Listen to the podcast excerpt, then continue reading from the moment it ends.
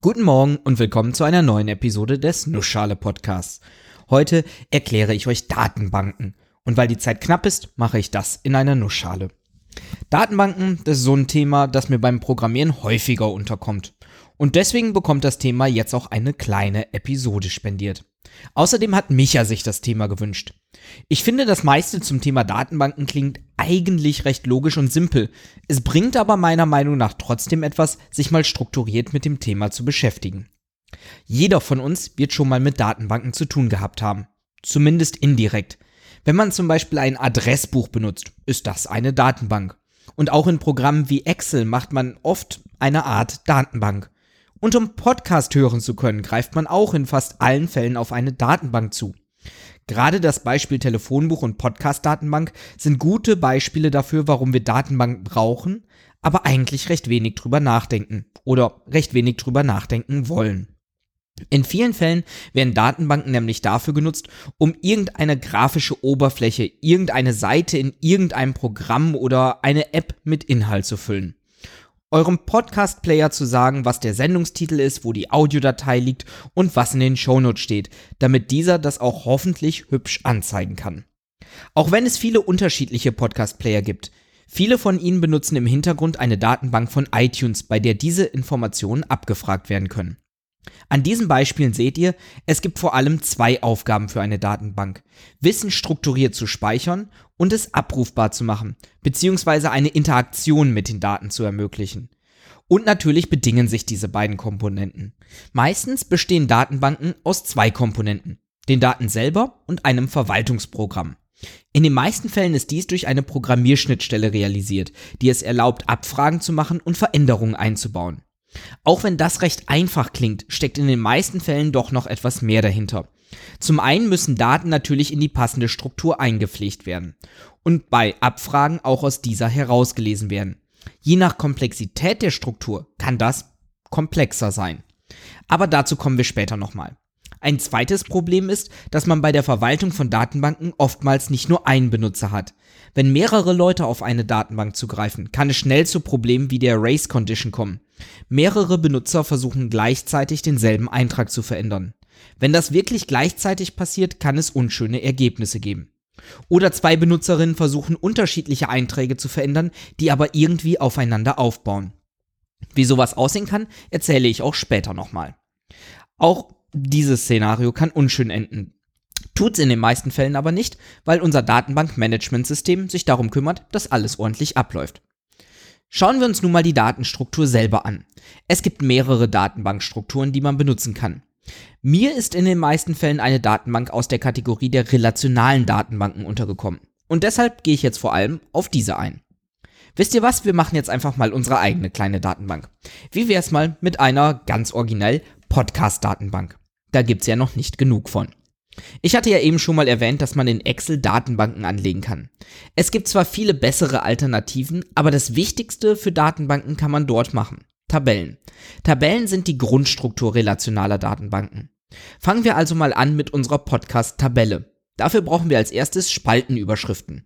Was hätten wir denn da? Podcast-Titel. Die Podcastenden in diesem Podcast. Link zur Webseite soll fürs erste Mal reichen. Den RSS-Feed und die Verweise auf einzelne Episoden, die kommen später. Jetzt füllen wir erstmal die Tabelle. Nussschale Podcast, Toybi, www.nussschale-podcast.de. Das reicht fürs erste. Ihr könnt gern weitere Zeilen in diese virtuelle Tabelle reindenken und sie mit euren Lieblingspodcasts füllen. Naja, wir haben jetzt eine Podcast-Tabelle, aber als Podcast-Datenbank geht das noch nicht durch. Datenbanken bestehen in aller Regel aus mehreren Tabellen. Fügen wir also nochmal eine weitere Tabelle hinzu. Eine nützliche Information wäre doch eine Tabelle über die Podcastenden. Machen wir das mal. Fangen wir an mit dem Namen und vielleicht die Webseite und ein Social Media Benutzername. Bei mir also Toybi, www.toybi.de und toybi.chaos.social. Das ist mein Mastodon Benutzername. Ach, und kommt, eine Tabelle machen wir noch. Die Episodentabelle. Aber wie machen wir das? Machen wir eine Tabelle für jeden Podcast? Vermutlich ist etwas in diese Richtung gar keine schlechte Idee. Für mein Beispiel mache ich aber mal eine Tabelle, die alle Episoden von allen Podcasts in unserer Datenbank enthält. Wir haben halt nicht so viele Podcasts in unserer Datenbank, deswegen geht das. Ich brauche also jeweils eine Spalte für Podcast, Episodennummer, Episodentitel, Veröffentlichungsdatum und äh, sagen wir mal Episodendauer. Da steht dann zum Beispiel drin, Nussschale Podcast, Episodennummer 1, Episodentitel Der goldene Schnitt und die Fibonacci-Folge vom 20. Januar 2017 und 7 Minuten 24 Sekunden. Gut, mit diesen Beispieltabellen gucken wir uns mal ein paar Überlegungen an, die man bei einer relationalen Datenbank beachten muss. Das Offensichtliche zuerst. Wir haben ganz unterschiedliche Arten von Informationen gespeichert. Text wie den Podcastnamen, Zahlen wie die Episodennummern, Datum und Dauer für Veröffentlichungsdatum und Episodendauer. All das muss man berücksichtigen. Das geht aber eigentlich ganz gut. Über Datentypen hatten wir ja schon eine eigene Episode. Gucken wir uns mal die Episodentabelle an und füllen sie mit Inhalt.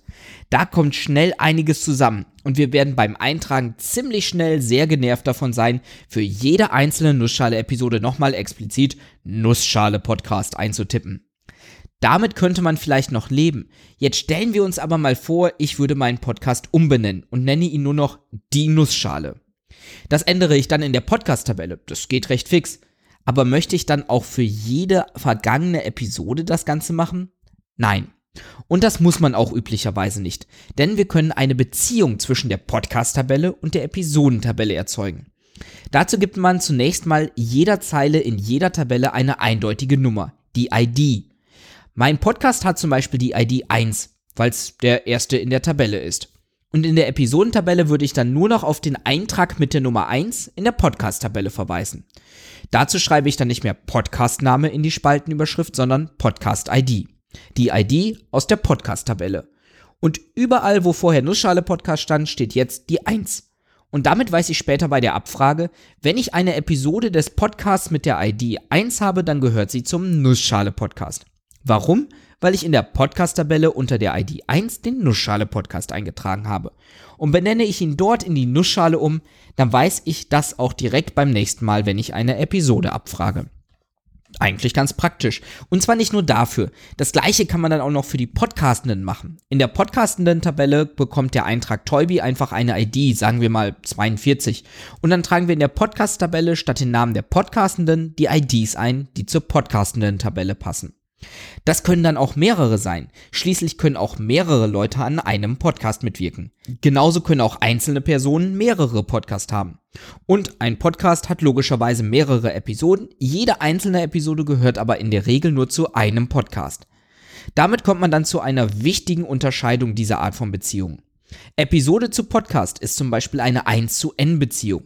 Jede Episode hat nur ein Podcast, jeder Podcast aber mehrere, zum Beispiel N Episoden. Und Podcastende zu Podcast verhält sich N zu M, weil mehr als ein Podcast pro Person möglich ist, aber auch mehrere Personen in einem Podcast mitmachen können. Diese Beziehungen zwischen Tabellen sorgen dafür, dass wir unsere Datenbank mit einer Struktur versehen, die auch für große Datenmengen noch funktioniert. Und vermutlich überrascht es keinen, wenn ich euch erzähle, dass man das Ganze auch mathematisch abbilden und darauf irgendwelche abgefahrenen Dinge berechnen kann. Das wäre für diese Episode aber zu viel des Guten. Und viel mehr bringt das für das Verständnis von Datenbanken vermutlich eh nicht, wenn man das Thema nur am Rande behandelt. Und damit soll es erstmal reichen. Vielen Dank fürs Zuhören und bis zur nächsten Episode.